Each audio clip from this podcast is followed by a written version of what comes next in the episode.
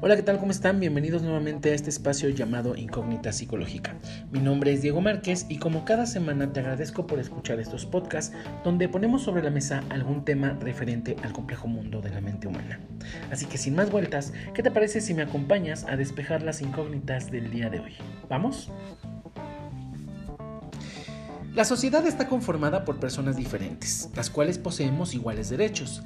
Sin embargo, la posibilidad de que estos se respeten van a radicar en la oportunidad que se nos otorga a cada uno. Las personas como seres humanos compartimos una serie de características que nos hacen semejantes solo por el hecho de serlo, aunque también poseemos algunas cualidades que nos van a diferenciar del resto, otorgándonos alguna característica de ser únicos e irrepetibles. Esto es a lo que vamos a llamar diversidad. Pues bien, aunque lo planteado anteriormente puede sonar bastante lógico, cuando hablamos de inclusión, ¿realmente la entendemos en su sentido más amplio? La inclusión constituye una idea transversal que debe estar presente en todos los ámbitos de la vida. Por lo tanto, el referente básico de la inclusión en el aspecto social, la participación en la sociedad y sus instituciones, en las distintas comunidades locales, familiares, donde se enfatiza la equidad por encima de la diferencia, la cual se considera como el punto de partida inherente a todas las personas. La inclusión habla del derecho y la obligación social de entre todos construir comunidades que permitan y valoren la diferencia. La inclusión en tanto presume una nueva ética, nuevos valores basados en la igualdad de oportunidades que va a suponer un enriquecimiento cultural y educativo, del cual todos formamos parte. La mayoría de nosotros utilizamos el concepto de inclusión como una suma o adición de alguien o algo, cuando en realidad es una idea que abarca aspectos sociales bastante más profundos. La principal importancia de la inclusión es el reconocimiento de que todas las personas tienen habilidades y potencialidades propias, distintas quizás a la de los demás, por lo que las distintas necesidades exigen respuestas diversas o diferentes. La inclusión busca que se fomente y garantice que todas las personas sean parte de y que no permanezcan separados de. Inclusión, por lo tanto, va a significar que los sistemas establecidos proveerán acceso y participación recíproca y que el individuo con diferentes capacidades y su familia tengan la posibilidad de participar en, en igualdad de condiciones. Según la UNESCO, la inclusión es un enfoque que responde positivamente a la diversidad de las personas y a las diferencias individuales, entendiendo que la diversidad no es un problema, sino una oportunidad para el enriquecimiento de la sociedad, a través de la activa participación en la vida familiar, en la educación, en el trabajo y en general en todos los procesos sociales, culturales y en las comunidades. Las diferencias han existido siempre. Diferencias en cuanto a comportamientos, aprendizajes, intereses, motivaciones, autonomía física, capacidades cognitivas, limitaciones sensoriales, dificultad en las comunicaciones, etc. Pero, ¿qué nos permite la inclusión? Primero que nada nos va a permitir disfrutar de un mundo más equitativo y respetuoso frente a diferencias y diferentes circunstancias. En segunda, nos va a beneficiar a todas las personas sin perjuicio de sus características, es decir, sin etiquetas ni exclusiones. Y en tercera, va a proporcionar un acceso equitativo, revisando procesos constantemente y valorando el aporte de cada persona a la sociedad. Es importante encontrar formas significativas de mostrar a las personas que su diversidad es una fortaleza y no al revés.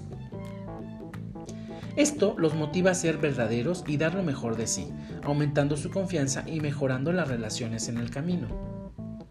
Para aprender cómo comunicarse de un modo natural en cualquier ámbito en el que se desarrolle. La inclusión consiste en el intento de que haya cada vez más gente adentro de la sociedad, cada vez más gente tomada en cuenta para las decisiones relevantes y teniendo acceso a las mismas oportunidades. De allí que las dinámicas incluyentes son aquellas que intentan ampliar la sociedad, como por ejemplo si se tratara de hacer una mesa más grande para que más gente pueda comer a la vez, y que las dinámicas excluyentes son justamente las que persiguen el fin contrario, es decir, las que achican la mesa. Dentro de la inclusión hay bastantes tipos. Vamos a empezar con la inclusión social. La inclusión social eh, o la inclusión en la sociedad de sectores de la población tradicionalmente marginados puede pasar por permitirles acceder a planes de ayuda económica para mejorar su condición existencial o a una educación gratuita y de calidad para que sus descendientes no hereden las mismas condiciones de marginación. Estos son solo algunos de los muchos mecanismos a los que recurren los estados y muchas organizaciones privadas sin fines de lucro combatiendo la exclusión y procurando construir una sociedad más equitativa. La exclusión social no solo se remite a los aspectos económicos y educativos, sino también a la participación política, la vida cultural y la protección social en términos muy generales. Un país que carece de la capacidad para generar inclusión puede incluso gozar de una bonanza económica sin que su población disfrute de los frutos de la misma, ya que el bienestar no se reparte de manera equitativa. Ciertos grupos son rechazados por estereotipos, estigmas y supersticiones basadas en algunas de sus identidades, lo que los puede privar de la dignidad, la seguridad y la oportunidad de llevar una vida mejor. Este rechazo o exclusión afecta a miembros de un mismo grupo, sin importar si son ricos o pobres ni el nivel de desarrollo del país en el que viven, pues les impiden participar en la sociedad. Las restricciones pueden ser por medio de leyes, pero también por actitudes, creencias o percepciones basadas en la historia y la cultura de la gente, que actúa de acuerdo con lo que siente. La inclusión social es el proceso de mejorar la habilidad, la oportunidad y la dignidad de las personas que se encuentran en desventaja debido a su identidad para que puedan participar en la sociedad. Sin embargo, no es lo mismo que igualdad. Una siguiente inclusión sería la inclusión educativa, donde un sistema educativo de calidad es aquel que pone el foco también en aquellos alumnos o grupos que pueden resultar marginados y, o y que son vulnerables de forma que puedan desarrollar su potencial. En el ámbito pedagógico se habla de inclusión para referirse a las necesidades de las escuelas de responder a un entorno de diversidad, es decir, a una comunidad con diferencias sociales, políticas, culturales y económicas.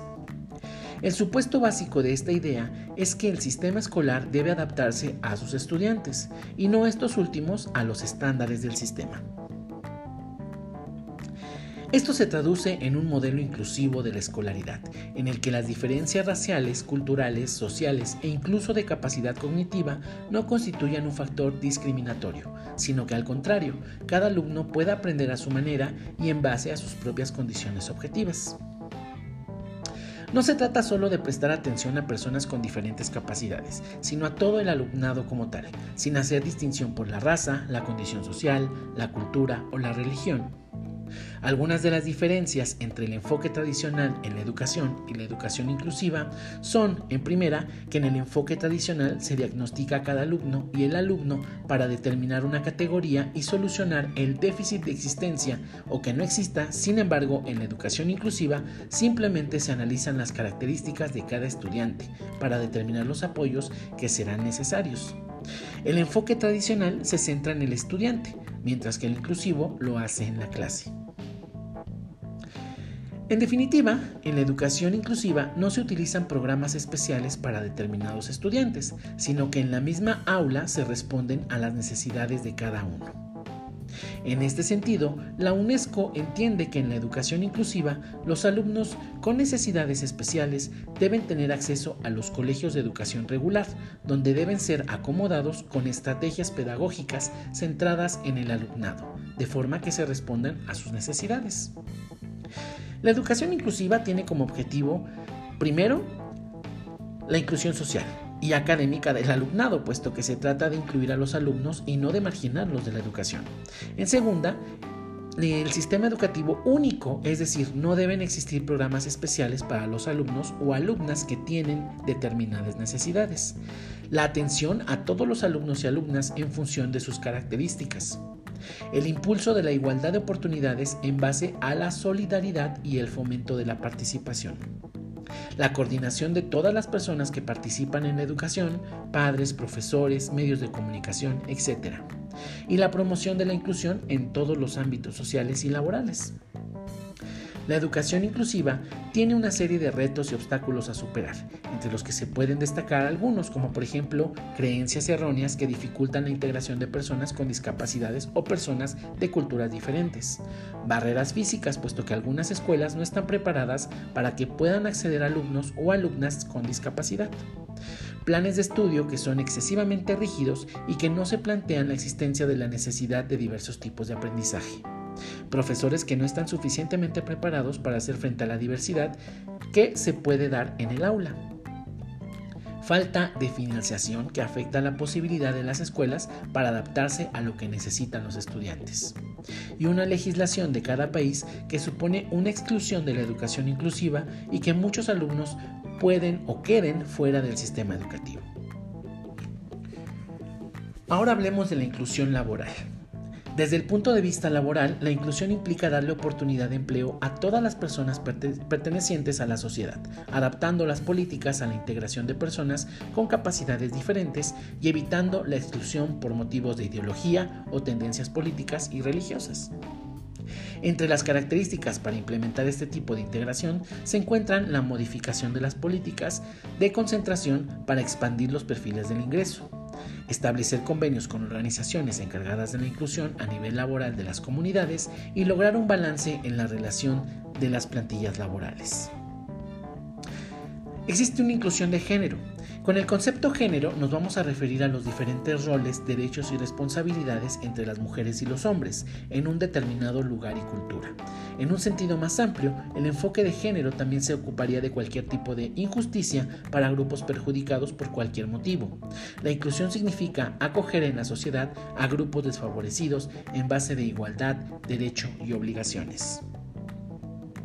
También existe una inclusión financiera, donde se establece el acceso de todas las personas en igualdad de condición a servicios financieros como el ahorro, préstamos, créditos, seguros, entre otros beneficios, permitiendo la oportunidad de desarrollo a las personas de todos los sectores y estatus sociales. Y por último, la inclusión digital. Esta nueva tendencia va a implicar que todas las personas puedan beneficiarse de las herramientas tecnológicas y digitales actuales. Para ello debe establecerse ciertos parámetros como por ejemplo, 1. Asegurar que el acceso a los servicios de la población en general, inclusive de aquellas que poseen menos recursos económicos. 2. Garantizar la infraestructura apropiada. 3. Precios adaptados a las posibilidades. Y 4. Facilidades de uso.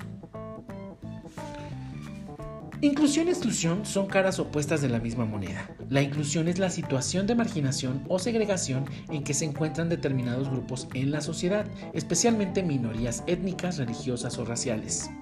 La exclusión se traduce en condiciones desventajosas en el acceso a bienes, servicios y recursos en relación con otros grupos sociales que por razones diversas se encuentran en posiciones privilegiadas. En este sentido, la inclusión supone el conjunto de acciones orientadas a corregir estos problemas de exclusión en la sociedad. Implica integrar a los individuos pertenecientes a estos grupos marginados para que tengan las mismas condiciones, derechos y oportunidades de desarrollarse y hacer su vida. ¿Cómo se da la inclusión? Bueno, el paso de la inclusión o de la exclusión a la inclusión no se da de un día para otro, sino que es gradual y exige un compromiso a largo plazo. Empieza con el reconocimiento de los grupos excluidos e invisibles, superando las creencias y los estereotipos negativos para crear las condiciones necesarias para que haya igualdad de oportunidades y movilidad social, aumentando el acceso a trabajos decentes, mejores servicios y medios de subsistencia más seguros que ayudarán a las personas habitualmente excluidas a participar plenamente en la sociedad y vivir con dignidad.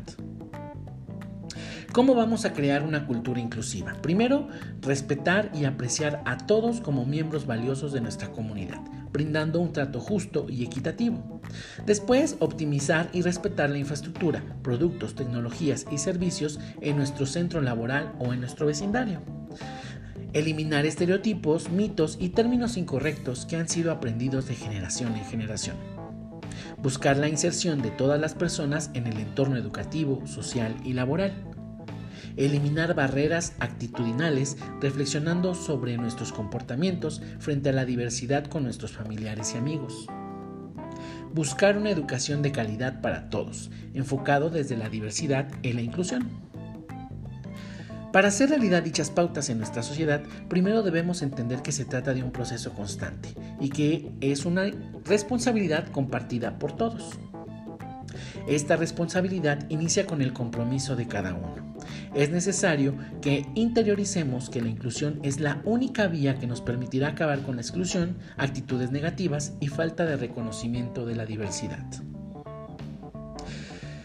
¿Cuál es la diferencia entre inclusión e integración? Bueno, la inclusión se basa en la adaptación de las normas políticas y las realidades sociales para permitir la incorporación de todos los miembros de la sociedad de manera diversa, mientras que la integración implica la adaptación de los individuos a las características del entorno. Sin embargo, son usadas como sinónimo una de otra. Por el día de hoy sería todo. Así que yo los invito a ser empáticos con la sociedad, a no juzgar a la gente simplemente por el hecho de verlos a primera vista. Hay que conocer a la gente, hay que ser empáticos y sobre todo a no o dejar, mejor dicho, esos mitos, esas creencias de que lo diferente es feo o lo diferente no es igual a mí. Todos somos diferentes y únicos y, nos y eso nos hace seres humanos. La inclusión como tal no hay que usarlo como una suma, como decía yo hace, hace rato en un principio, no hay que adherir, no hay que sumar, al contrario, hay que ser parte de ello, porque al final de cuentas todos somos seres humanos, somos hombres o mujeres, ya lo demás eh, son orientaciones sexuales, hay diversidad en el mundo, no hay que enfrascarnos tanto con estas, em, pues digamos, em, temas de, interés general donde mucha gente se ha enfocado tanto, se ha enfrascado y se ha tratado de criticar a los demás. Todos tenemos el derecho de ser como somos, siempre y cuando respetemos nuestra esencia como personas, donde no empecemos a humillar, donde no empecemos a violentar a los demás. Todos tenemos el derecho de sentirnos y ser lo que queremos ser, pero respetando al de al lado. Así que, por favor, esto de la inclusión es un tema bastante complejo, es un tema que en estos momentos, en la actualidad, está muy, muy enfrascado en cierto o cierta inclusión que se le ha denominado a esta inclusión eh, de lenguaje, cuando es un tema bastante más allá, que va más allá de una letra, eh, todo esto de la inclusión. Así que hay que empezar a ser empáticos, primero con uno mismo y posteriormente con los demás. Cuando tú te aceptas tal y como eres, podemos aceptar a los demás y podemos empezar a convivir como seres humanos. No necesitamos ser hombres o ser mujeres para convivir sanamente. Simple y sencillamente somos seres humanos sin etiqueta alguna. Cada quien se pone la etiqueta que quiere ponerse pero en lo personal seguimos siendo seres humanos y por el, simplemente eh, por el simple hecho de ser seres humanos ya merecemos el respeto y el derecho de todos. Obviamente el respeto y el derecho, el derecho ya lo tenemos, pero el respeto se gana y no vamos a ganarnos ese respeto violentando la situación. Así que aprendamos a convivir como seres humanos, aprendamos a ser tolerantes y sobre todo aprendamos a ser empáticos. Es un momento muy complicado para todos nosotros por estas cuestiones de la pandemia, por estas cuestiones de las muertes de, gente que, que, vino a atacar el COVID. Así que pues, ¿para qué meternos en más problemas? ¿Para qué enfrascarnos en más situaciones? Hay que ser uno mismo y hay que respetar a la gente para poder respetarnos a nosotros mismos. Yo soy Diego Márquez, les agradezco por escuchar estos podcasts. La semana que entra seguramente tocaremos otro tema igual de interesante que este, pero por lo mientras te invito a que nos escuches todas las semanas en un podcast diferente con incógnita psicológica o que nos visites en nuestra página de arroba los hijos de su Freud en Facebook, donde cada miércoles hacemos un, en vivo a las 8 de la noche donde tocamos diferentes temas. Así que yo los invito a que nos, eh, vean por y le den like a la página y sobre todo también si te gustan esos podcasts, pues que los compartas para que todos estemos informados. Recuerda que estos eh, podcasts son creados para informarnos, no tanto para para tenerlos ahí guardados, sino para empezar a informarnos acerca de este maravilloso mundo de la mente humana. Te recuerdo, yo soy Diego Márquez, te mando un fuerte abrazo, por favor síganse cuidando, eh, no bajen la guardia, ya estamos un poquito más allá que para acá, pero por favor síganse cuidando y sobre todo cuiden a los que aman. Nos vemos la siguiente semana, que tengan una excelente semana.